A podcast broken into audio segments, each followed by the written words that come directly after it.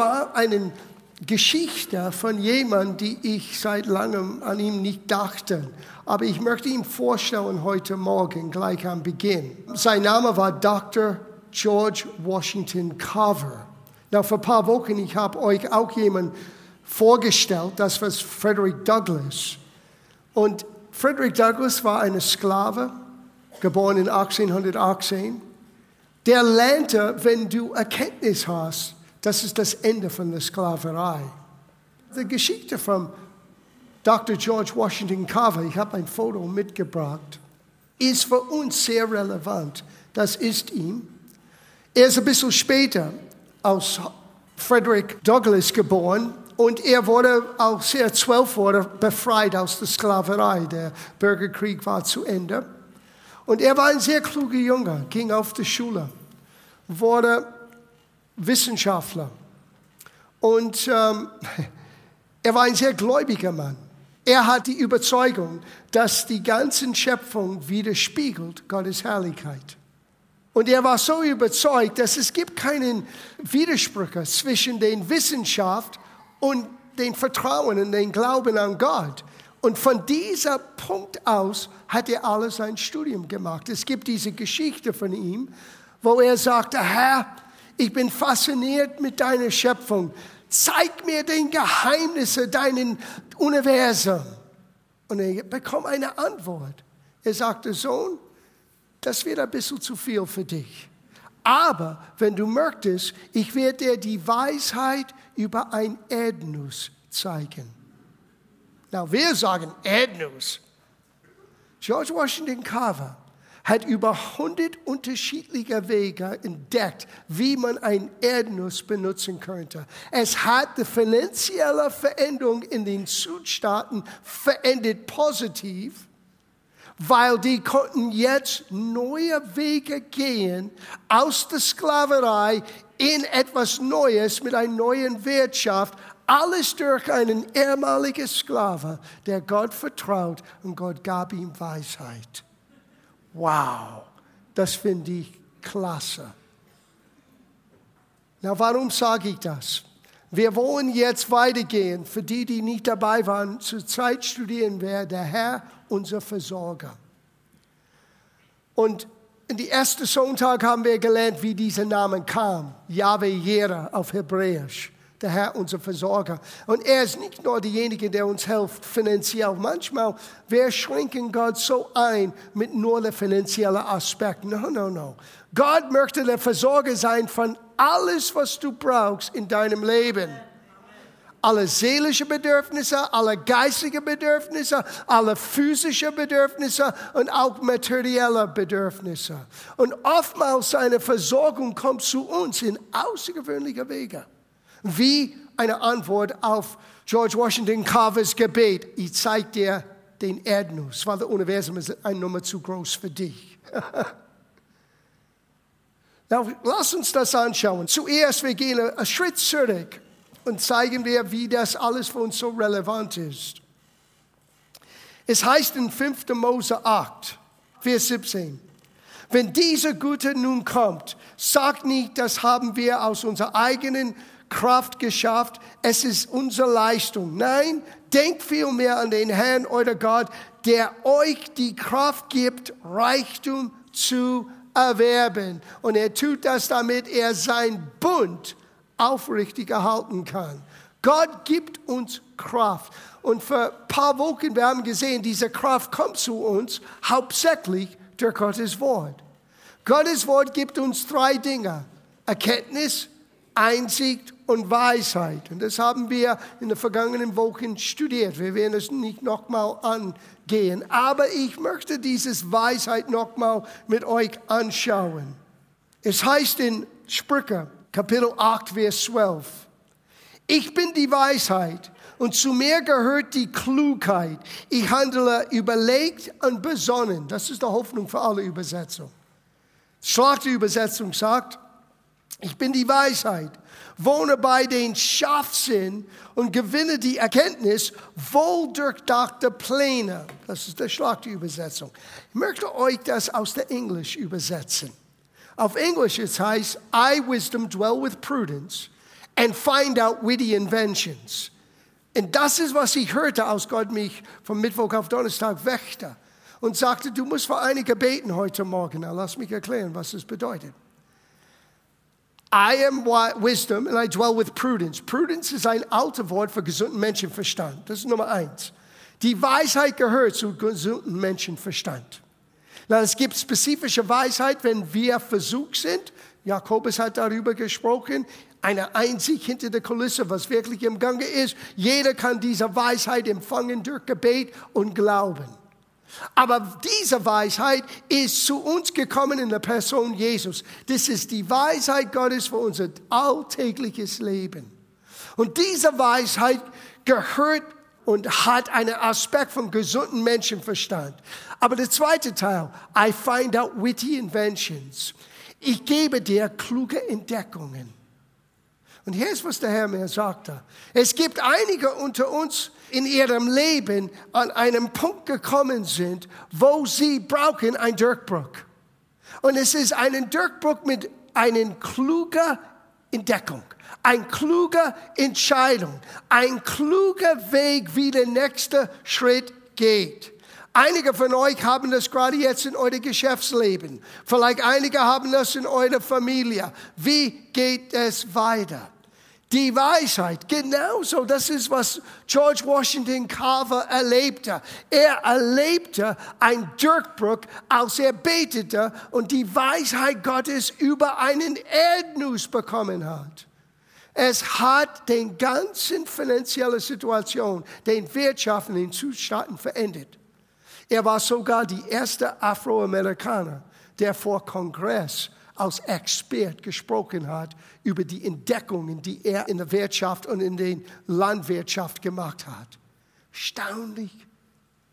Ein Mann, der als Sklave. Na, warum benutze ich die Sklavengeschichten aus der amerikanischen Geschichten? Weil wir waren alle Sklaven irgendwann. Sklaven zu unserer eigenen Sünder und Schuld, sagt die Schrift. Und jetzt bist du frei in Christus. Aber die Freiheit wird nicht wirklich zu dir kommen, wenn du immer noch lebst als ein Gebundener. Wir brauchen, was Frederick Douglass entdeckte, Erkenntnis ist das Ende von aller Sklaverei. Aber wir brauchen auch zu wissen, Gott ist auf deiner Seite.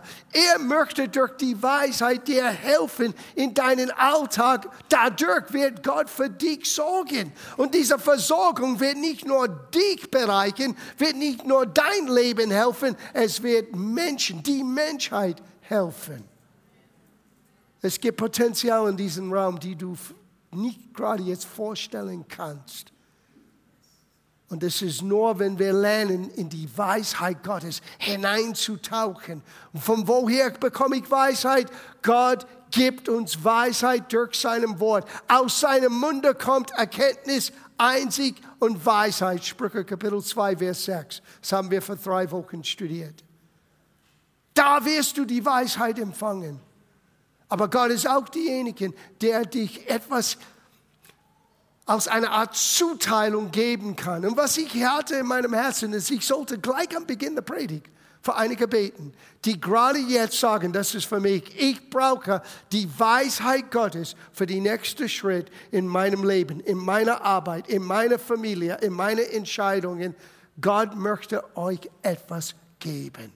Er bringt das durch sein Wort, aber die Kraft Gottes kommt auch zu uns durch seinen Geist. Und es gibt einige Dinge, die wir vermitteln durch Predigt und durch Lehre. Es gibt andere Dinge, die Gott uns gibt durch die Übertragung. Deswegen die Handauflegung gehört zu das Fundament als Christentum. Es gehört zu den Anfangslehre Christi, den Lehre von Handauflegung. Okay, einiges kannst du nicht hier oben ausstiften. Einiges musst du hier in deinem Herzen boom, empfangen. So bevor wir kommen zu den Tiefgang zu das, was Gott uns geben möchte, über die Weisheit und wie es uns hilft in Gottes Versorgung für unser Leben. Wenn das hat zu deinem Herz gesprochen, wie George Washington Carver, komm nach vorne. Ich möchte für dich beten. Ich möchte Gott gehorchen mit das, was er mir sagte. Komisch, Johannes, ich wusste, dass du da sein würdest heute Morgen. Ich wusste es. Ich weiß, ich hatte ein ähnliches Wort für dich vor ein paar Wochen. vor einem Monat. Und du warst einer, die ich gesehen habe. Vier Uhr in der Früh. Ich musste vier Uhr in der Früh aufstehen für das. Entschuldigung. wow. Das überrascht mich. Das ist gewaltig. Das ist gewaltig. Puh. Sie, es zeigt mir, einige von euch sind in einen Lebensentscheidungen jetzt. Und Gott weiß genau, was diese Entscheidung sein sollte. Und oftmals wir gehen aus unser Bauchgefühl, das kann uns täuschen. Wir gehen aus den Umständen, was scheint vorteilhaft gerade jetzt für mich. Das kann auch täuschend sein. Es gibt die Geschichte zwischen Abraham und seinem Neffe Lot. Lot hat das Beste ausgesucht, er landete in Probleme. Hm. Die Weisheit Gottes, wie George Washington Carver entdeckte, kann ihm auf Wege bringen, wo man sagt, ein Erdnuss so unbedeutend. Und die ganze Wirtschaft wurde verändert, positiv durch seine Entdeckungen. I, wisdom, dwell with prudence, and I show you. I find out witty inventions. Ich gebe euch Klugheit richtige Entscheidungen zu treffen, richtige Dinge zu tun. Es ist so wichtig, dass ihr versteht, das ist einer der Hauptwege, wie Gott für dich sorgt. Es ist nicht die bessere Jobbeförderung. Es mag sein, Gott wird es benutzen, aber ich sage dir, den Kern, das Fundament, wie Gott für uns sorgt, ist hier die Weisheit. Gott gibt dir einen Einblick in ein Problem und meistens die Antworten sind so simpel, so einfach, alle übersehen das. Die übersehen es, weil sie suchen das Komplizierte und das, was vielleicht niemand ausdachte und es ist direkt vor unserer Nase und wir sehen es nicht und bumm, der Geist Gottes gibt Licht. Und Gott ist hier gekommen heute Morgen, dir Licht zu geben. Na, ich wusste nicht, dass es wäre so viel sein, muss ich sagen. So, ich möchte für euch gerade jetzt beten. Ich dachte, es wäre zwei oder drei. Ich wusste, Johannes werde das. Das ist etwas Besonderes. Du hast lange gekämpft, du. Viele Enttäuschungen, viele Dinge, die du dachtest, würde so zustande kommen, sind nicht zustande gekommen. Aber Gott sagte zu dir, ich bin nicht fertig. Ich habe begonnen, dir Samen zu geben, aber es bräuchte die richtige Zeit für diese Klugheit, dieses Scharfsinn, dieses Blick, was andere nicht bisher gesehen haben. Du hast es nur teilweise gesehen. Und wenn du das in der Fülle siehst, du wirst sagen, Warum habe ich das nicht früher gesehen? Aber das ist eine Demonstration von meiner Versorgung, sagt Gott. Eine Demonstration von der Weisheit Gottes. Ich gebe dir diesen Scharfsinn, diesen Klugheit. Das ist nicht nur für Johannes, das ist für euch alle. Das ist für euch alle. Ich bete für euch gerade jetzt. Herr, was möchtest du, dass ich jetzt tue? Okay. I'll be obedient. I'm just going to pray. Ich werde ganz schnell für euch beten mit der Handauflegung. Und die, die dieses Gebet nicht bräuchten, bete mit mir. Die brauchen das. Das sind deine Geschwister.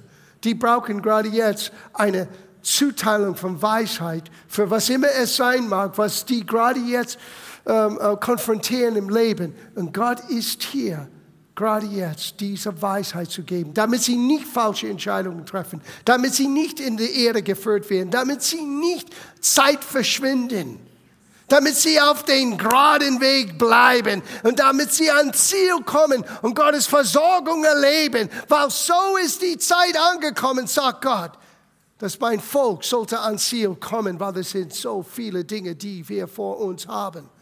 So viele Dinge, die zu tun sind. So viele Menschen, die wir erreichen sollen. Die Menschheit sollte durch den Leib Christi gesegnet sein. Und du gehörst dazu, sagt Gott. So empfange die Weisheit in Jesu Namen. Que sombri amande. In Jesus' name. Hallelujah. Father, we just, wir danken dir an diesem Morgen. Nur du weißt gerade jetzt, wie diese Gedanken, wie dieses Licht, wie diese Impulse zu uns kommen. Und sie sollen nicht nur unser Leben verändern, sondern das etwas freisetzen für uns und für die Menschen um uns herum. Und dass die Gesellschaft sollte spüren, ob sie das je erkennen oder nicht. Sie sollten spüren die Auswirkung von den Gunst und die Weisheit Gottes über dein Volk. Und wir gehören dazu. So wir danken dir, dass wir Weisheit empfangen dürfen. Und dass du uns dieses Scharfsinn, diese Klugheit schenkst, Dinge zu sehen, was andere bisher noch nicht gesehen haben. Du bist der Herr, unser Versorger. Amen. Vielleicht ein letztes aus Sprüche, und dann gehen wir in den Neuen Testament und beginnen eine sehr praktische Art und Weise zu lernen, wie der Herr unser Versorger sein möchte. Weil einiges hat auch zu tun mit unseren Prioritäten. Was ist für uns wichtig oder nicht wichtig? In Sprüche Kapitel 10, Vers 22, eine meiner Lieblingsstellen, der Segen des Herrn macht reich und eigene Mühe fügt ihm nichts bei. Auf Englisch es heißt, der Segen des Herrn macht reich und er fügt kein Unglück dazu. Ich nehme beides in Anspruch. Er fügt kein Unglück. Es gibt Menschen, die durch ihren Reichtum nur Probleme haben. Gott fügt kein Unglück dazu. Und unsere eigene Mühe ist nicht das, unser Fleisch ja, aber unsere eigene Leistung ist nicht das Ausschlaggebende. Treue ist etwas anderes. Dranbleiben in das, was Gott dir anvertraut hat, ist etwas anderes. Es ist Diligence, das ist Eifer. Aber Leistung, die man selber hervorbringen muss, das macht Menschen kaputt. Wir leben in einer Gesellschaft, wo Menschen sind ausgepowert. Nein, der Herr möchte dich segnen. Und vergesse nicht, die hebräische Bedeutung von Reichtum ist viel breiter als Geld. Es ist auch das, was du nicht mit Geld kaufen kannst. Das ist Gunst, das ist Frieden, das ist Gottes Freude. Gott macht dich reich. Und er sorgt für dich, dass du keine Angst und Sorge mehr haben musst. Gott gibt dir Lösungen für die Herausforderung. Er hat nie gesagt, wir werden nicht herausgefordert. Er hat nie gesagt, wenn du Vertrauen hast in mir, du wirst nie wieder ein Problem haben im Leben. No. Er hat gesagt, in dein Problem, in deine Herausforderung, ich komme und gebe dir Lösungen. Die Lösung, die nicht nur dein Leben bereichert, sondern Menschen um dich herum. Now, wir gehen zu Lukas Kapitel 16 und wir werden hier für die nächsten paar Sonntage bleiben. Lukas 16 ist für mich die Ende von einer langen Entdeckungsreise, weil ich habe mit diesem Kapitel jahrelang gekämpft.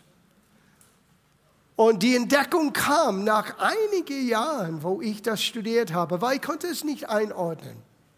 So heute Morgen in den nächsten paar Minuten, ich gebe euch zuerst den Rahmenbedingungen von dieser außergewöhnlichen Auszug von einen Anweisungen, Jesus seinen Jünger gegeben hat. Er redet zu uns, Nachfolger Christi. Aber es hat begonnen mit einer gewissen Situation. Und wenn du die Zeit hast, ich kann nur empfehlen, diese Woche lies Lukas 15 und 16 zusammen. Weil die sind nicht getrennt, nur weil ein neues Kapitel anfängt. Das ist eine Begebenheit. Lukas 15, Vers 1 fängt so an. Und dann kamen alle Zöllner und Sünder zusammen, um von Jesus zu hören. Außergewöhnlich. Dieser einen Satz hat mich so nachdenklich gemacht, weil ich dachte, Herr, ich bin eigentlich enttäuscht, wenn alle Frommen nicht kommen zusammen, um mich zu hören. Und du hattest nicht die Frommen, du hattest sogar alle, die nichts an Hut hatten mit Gott. Das war die Sünder und Söldner. Und die Söldner waren die schlimmste von allen Sünder für die Juden, weil die Söldner haben ihr eigenen Volk ausgenutzt. Sie haben sich bereichert an ihr eigenen Volk. Es war ein bisschen wie es war damals in der DDR. Wenn du wolltest vom Westdeutschland nach Ostdeutschland gehen, du musstest einen Umtausch machen. Und damals war der Kurs, wenn ich das richtig in Erinnerung habe, in 88, 89, kurz vor der Wende, es war 11 zu 1. So ein Westmark war 11 Ostmark wert. Du kommst an der Grenze, du musstest 40 Westmark hinlegen und bekommst du nur 40 Ostmark die Kauen, die waren mehr kapitalistisch als kommunistisch. Und so war es damals, wenn du in den Tempel hineingekommen bist damals, deswegen hat Jesus diese Tempelwechseltische umgeschmissen, weil diese Juden, die haben einen Kurswechsel gemacht. Du kommst in den Tempel und nicht jeder hat ein, sein eigenen Tiere als Opfer zu bringen. Du musstest eins kaufen.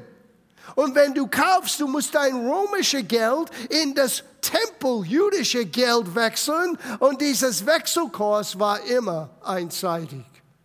Statt 11 zu 1, du bekommst 1 zu 1. Und so unter der jüdischen Bevölkerung, die Zöllner waren diese Steuertreiber, dieses Umtauschgeld, die waren gehasst von den Bevölkerung. Und jetzt kommen all dieser Leute, die nicht frommen und sogar den schlimmsten von den nicht frommen, den Zöllner, die kommen zu Jesus und sie wollen ihm hören. Und es heißt, da waren gewisse Fromme da, die Pharisäer und Sadduzäer, die waren der religiöse Leiter jener Zeit. Und die sind auch dabei und die waren empört weil sie sagten, wie könnte dieser Mann, wenn er heilig sein sollte, ein Prophet sein sollte, mit solchen Menschen nicht nur treffen, nicht nur, dass sie ihm zuhören, er sitzt mit ihnen und er ist mit ihnen. Das heißt auf Augenhöhe in der damaligen Gesellschaft. Jesus hat es mitbekommen. Und Jesus gibt drei Gleichnisse. Einer von einer Frau, der eine Munze verloren hat, einer von einer Hirte, der ein Schaf verloren hat und einer von zwei verlorenen Söhnen. Ein junger Sohn, der abgehauen ist, ein älterer Sohn, der geblieben ist, aber verbittet war. Und bei allen die drei Geschichten, eine Aussage kommt hervor. Es gibt Freude im Himmel, wenn einer, der verloren war, gefunden wird wenn einer, der verloren war, gerettet werden. Weil Gott liebt Menschen.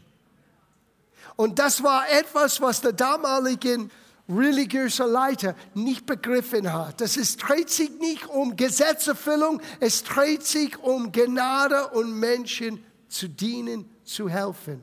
Jesus sagte selber, ich bin gekommen, um zu suchen und zu retten, was verloren war.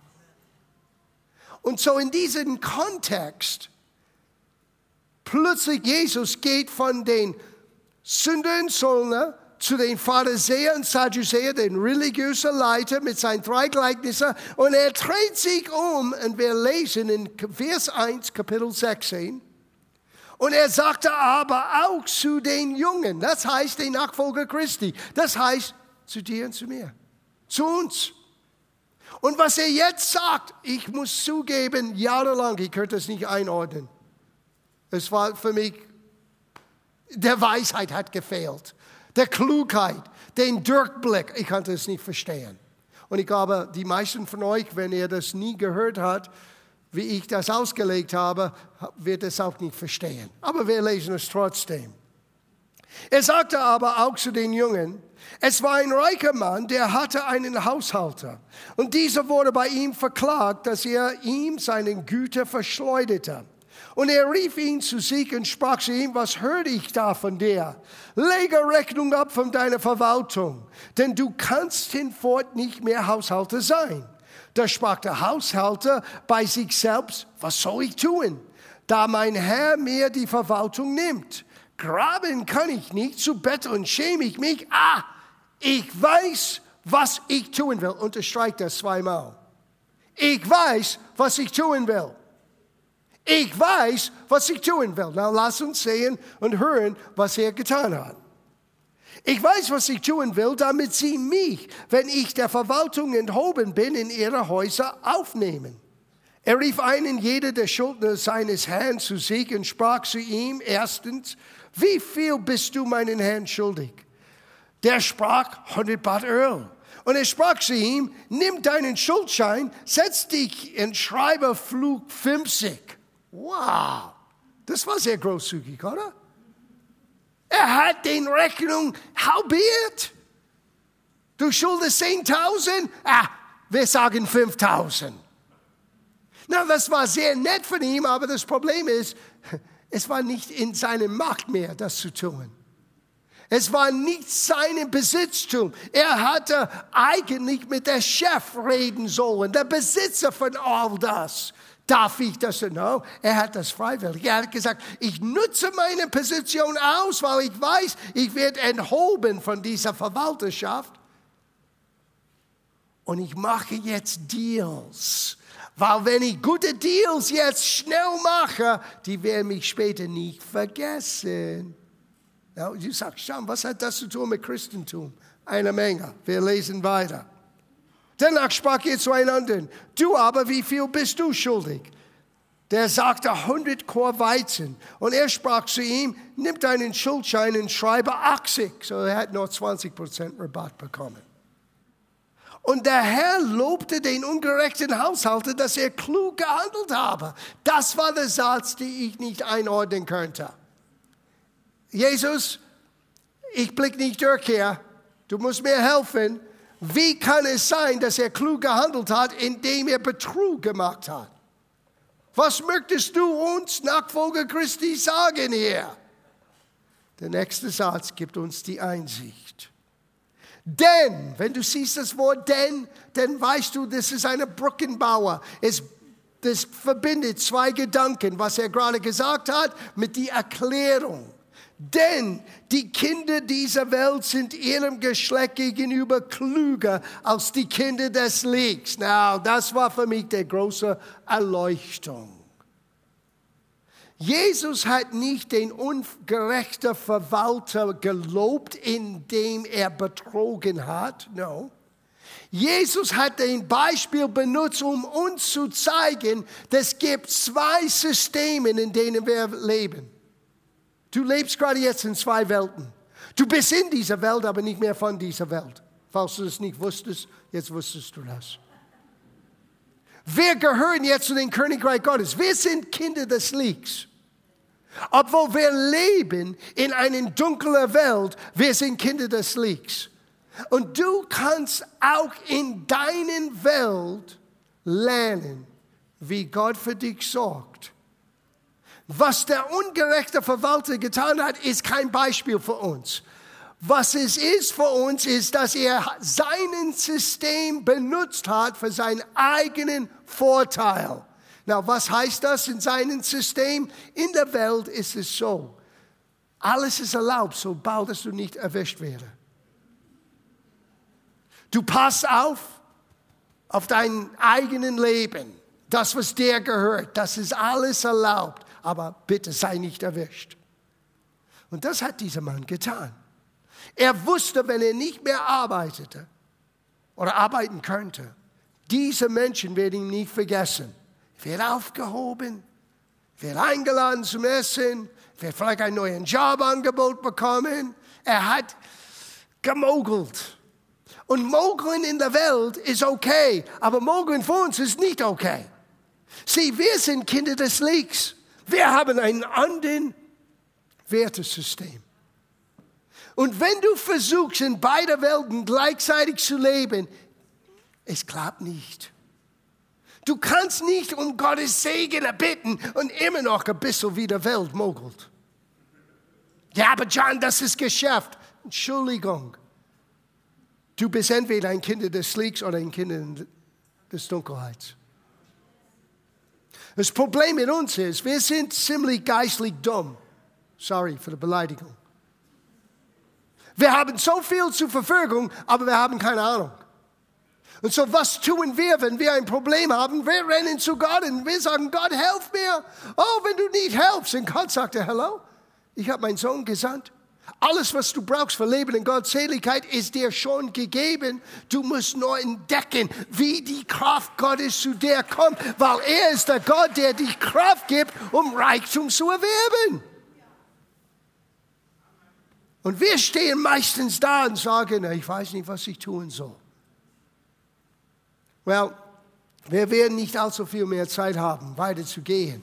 Aber in den kommenden Wochen, wir wollen weiterlesen, weil Jesus gibt uns in dieser 16. Kapitel von Lukas so ein Einblick in wie wir unsere Prioritäten enden können, wie wir die Weisheit Gottes haben können, um die Versorgung Gottes in jedem Bereich des Lebens ständig zu erfahren.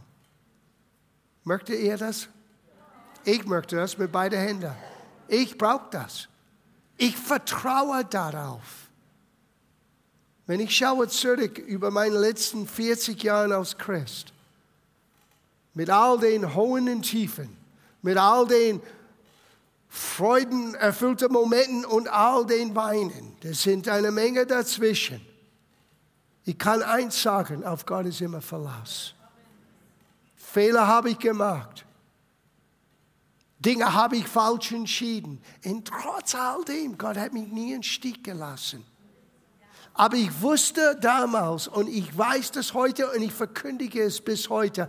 Ich bin verantwortlich den Weisheit Gottes nachzujagen, den Gedanken Gottes nachzujagen. Ich bin verantwortlich, dass ich in dieser Welt lebe, aber nicht wie einer von dieser Welt. Ich muss lernen, klug zu sein als Kinder des Lichts und nicht etwas auszunutzen zu meinem eigenen Vorteil, sondern das Wort, dass es wirkt in meinem Leben, die Verheißung Gottes, dass sie wirkt in meinem Leben, dies Aufrichtige zu tun, nur weil es aufrichtig ist.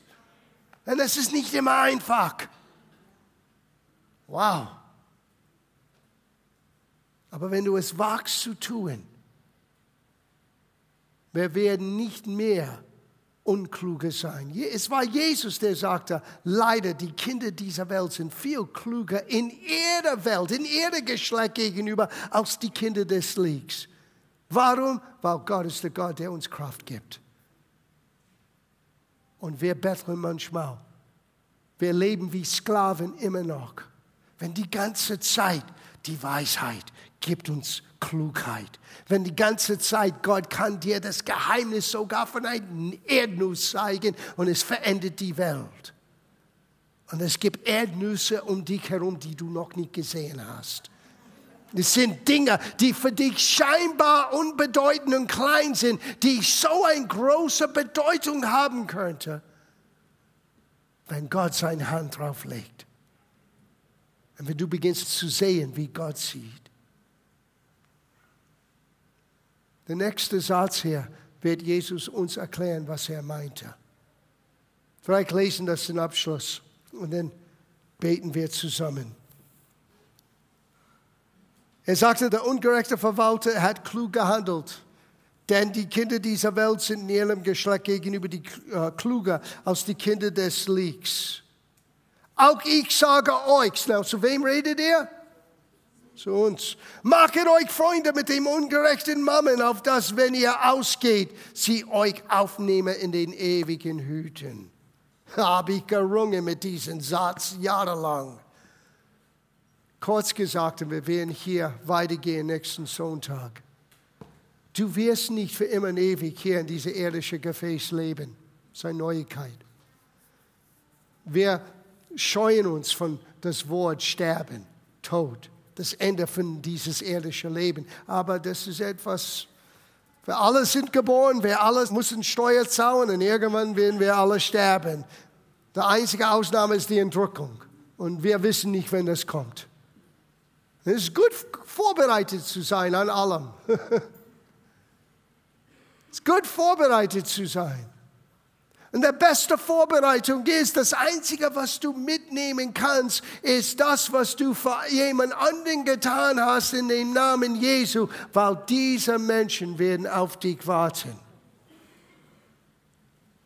Er hat gerade ein Beispiel gegeben. Der ungerechte äh, Verwalter hat seine Position benutzt, um seinen eigenen Vorteil, damit später die werden ihn aufnehmen. Well, später für uns heißt in die ewigen Hüten. Wisst ihr, was das ist? Himmel.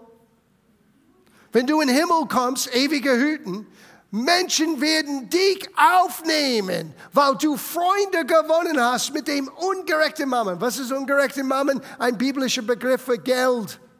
Oh, Jesus gesagt, benutzt dein Geld. Yes. Es ist an die Zeit, dass wir nicht mehr unklug sind. Nächste Woche werden wir lernen, wie wir klug sein können, wie wir Menschen gewinnen können, weil das ist das Wichtigste von allem. Und was heißt das eigentlich, Freunde zu gewinnen? Aber du wirst empfangen in den ewigen Hüten. Menschen werden auf dich warten und sagen, danke, weil du gebetet, weil du gegeben, weil du gesandt hast, weil du selber gegangen bist. Jetzt bin ich auch hier. Wir enden mit diesen Gedanken und wir beginnen nächste Woche mit diesen Gedanken. Was heißt das? Wie kann ich das lernen? Es ist die Klugheit Gottes, was wirklich zählt für Gott. Wichtiger als mein Geschäft, in meinem Haus, in meinem dies, in meinem jenes, in meiner, in, in meiner Gemeinde. Das Wichtigste ist Gottes Prioritäten aus meinen Prioritäten zu haben.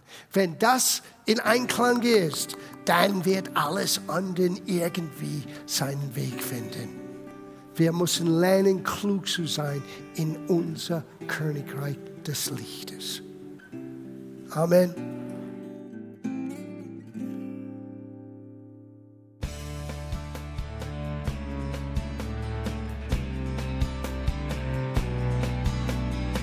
Liebe Zuhörer, das war ein Ausschnitt eines Gottesdienstes hier im Gospel Life Center. Auf unserer Website www.gospellifecenter.de können Sie die Notizen für diese und andere Predigten nachlesen und sich über die Arbeit von Gospel Life Center informieren. Wir wünschen Ihnen Gottes Segen.